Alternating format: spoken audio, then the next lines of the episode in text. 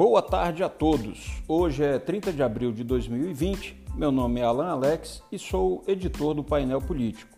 E esse aqui é o nosso podcast diário regional, onde abordamos a política no cenário de Rondônia.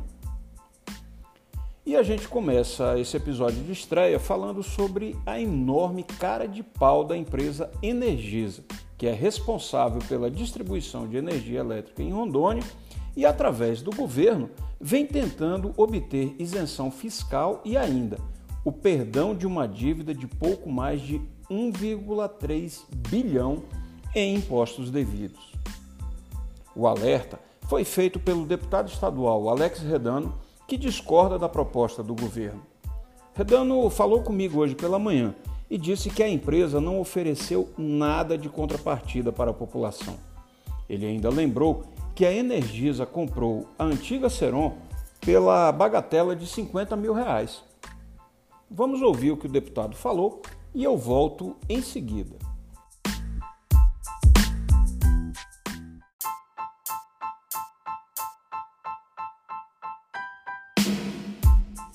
Ô meu amigo Alan Alex, beleza meu irmão? Então, tá aí, esse é o projeto, tá?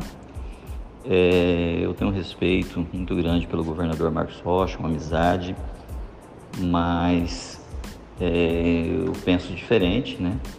Normal, nós divergimos em alguns projetos. Esse é um projeto que não tem o meu apoio, pelo contrário, eu acho um desconto muito grande.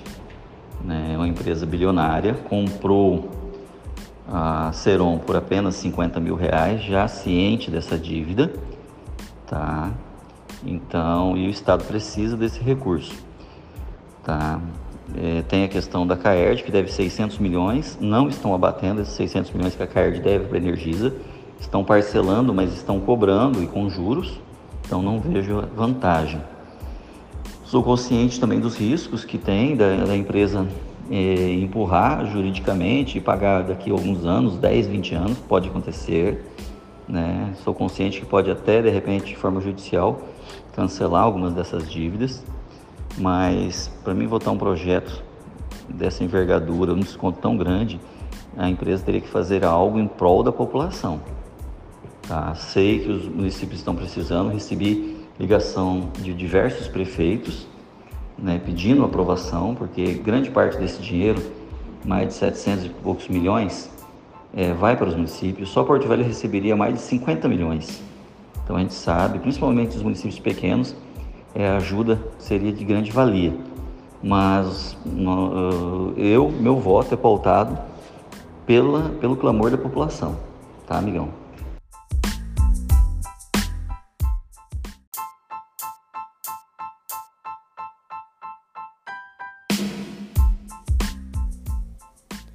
Pois é, a Energisa, que vinha sangrando o bolso da população antes dessa pandemia, ainda de quebra, que é o perdão de uma dívida milionária.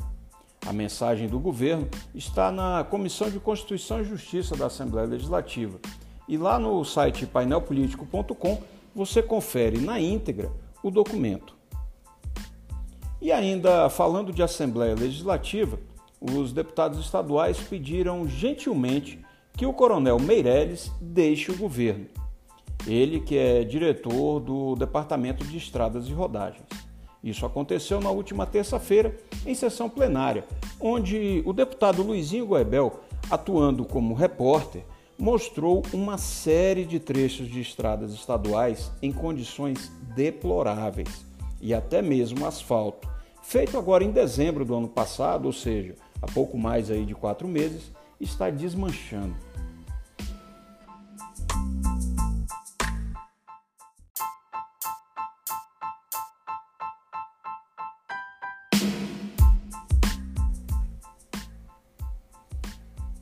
O diretor do DR parecia o personagem Rolando Lero, aquele que elogiava, mudava de assunto e desconversava. Meirelles, que veio importado do Ceará, foi convidado pelo deputado estadual Jair Montes a voltar para seu estado. Outros parlamentares, como o Jean Oliveira, foram mais diretos e pediram para ele se demitir a bem do serviço público. Não aconteceu. Meirelles ainda está no cargo. Para se ter uma ideia de como Meirelles foi escorregadio, ele sequer respondeu a Luizinho Goebel é, de que forma o Estado passaria a trabalhar esse ano. Se o DR iria executar as obras diretamente, se através de convênios com os municípios ou através da contratação de empresas. Luizinho ainda espera, sentado, é claro, a resposta do diretor.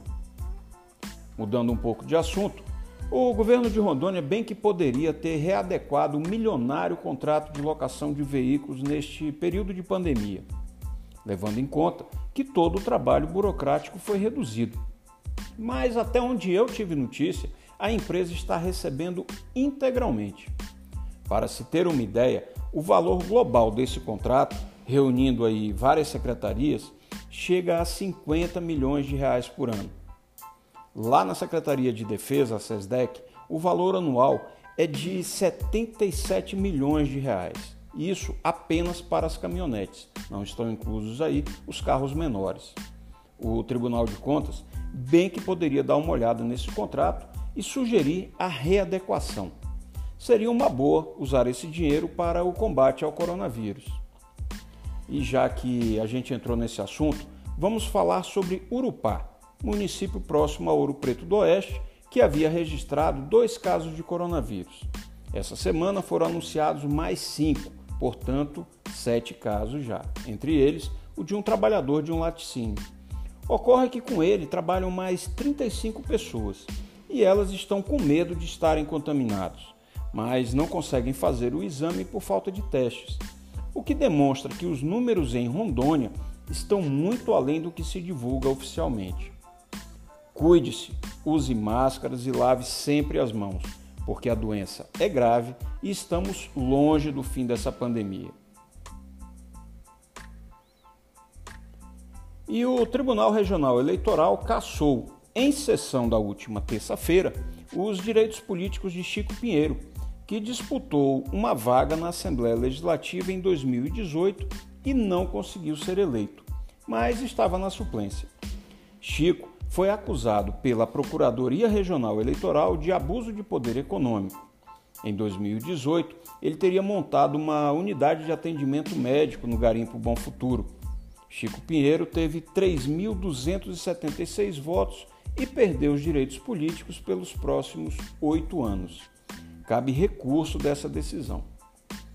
O TRE de Rondônia também cassou nas últimas semanas os mandatos de Cássia das Muletas, que é deputada estadual é, de Jaru, e Aélcio da TV, de Porto Velho. Em ambos os casos, cabe recurso. Essas cassações demonstram que a Corte já mostrou que não vai aliviar para nenhum tipo de abuso. E não deixe de visitar o nosso site painelpolitico.com e de nos acompanhar nas redes sociais. No Twitter é fácil, arroba painelpolitico. E no Facebook é facebook.com painel.político. Até o nosso próximo podcast regional. Um grande abraço.